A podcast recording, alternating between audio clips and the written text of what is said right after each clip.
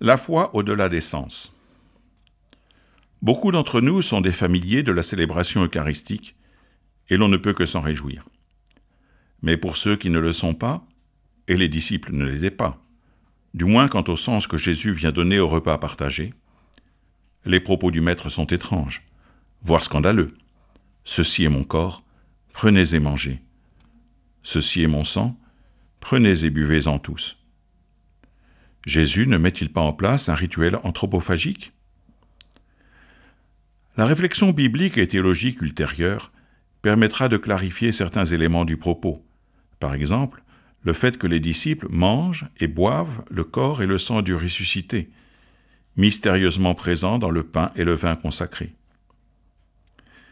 Mais ces clarifications ne peuvent tout dire.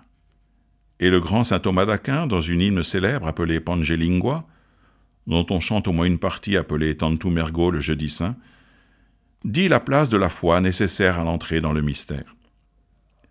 Nos sens étant limités, c'est la foi seule qui suffit pour affermir les cœurs sincères. Il est si grand ce sacrement. Adorons-le prosterné.